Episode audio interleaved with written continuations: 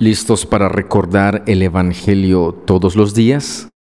Nuevas Misericordias cada mañana por Paul David Tripp.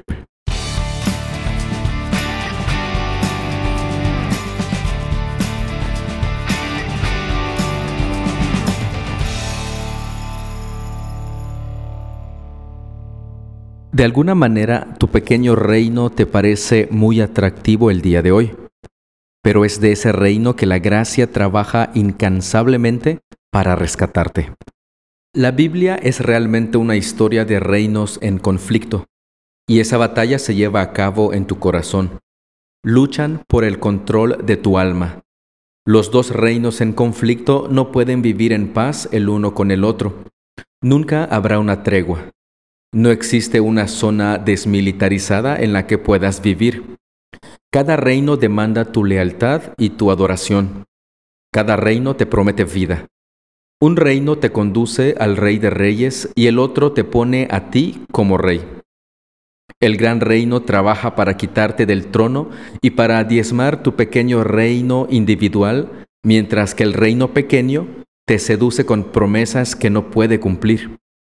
El gran reino de gloria y gracia es hermoso desde cualquier perspectiva pero no siempre te parece así. El reino pequeño es engañoso y oscuro, pero en ocasiones te parece hermoso y lleno de vida. O clamas para que el reino de Dios venga y su voluntad sea hecha, o te esfuerzas por asegurarte de que tu voluntad gane durante el día. Así que tiene sentido que Jesús haya venido a la tierra como rey a establecer su reino.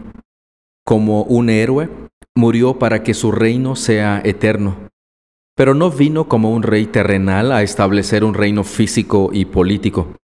Vino a establecer un reino más grande, mucho mejor y mucho más costoso que aquel que se localiza en cierto lugar y en cierto momento. Él vino a destronar cualquier otro gobierno y establecer su reino lleno de gracia y vida en tu corazón. Vino a liberarnos de la esclavitud en la que nos tenía nuestro reino personal. Vino a ayudarnos a comprender que su gracia no nos es dada para poder realizar los propósitos de nuestro reino, sino para invitarnos a un reino mucho mejor. Entonces, di para ti mismo que hay un rey, pero que ese rey no eres tú. Di para ti mismo que hay un reino que te protegerá y satisfará tu corazón, pero que ese reino no es el tuyo. Como dijo Jesús, hay un reino que debes buscar, pero nunca serás su monarca. Muy aparte de lo que puedas hacer, lograr o merecer, te ha sido dado un reino. El precio de ese regalo fue el sufrimiento y la muerte del rey, pero Él ha conquistado la muerte para que, por gracia, pueda establecer su gobierno en tu corazón. Ahora mismo él reina a favor tuyo y continuará haciéndolo hasta que cada enemigo de tu alma y su reino sean derrotados. Entonces te invitará al reino final, donde la paz y la justicia reinarán para siempre. Esta es la historia de tu fe.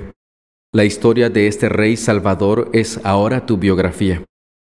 ¿Por qué querrías regresar a la esperanza ilusoria de tu reino personal?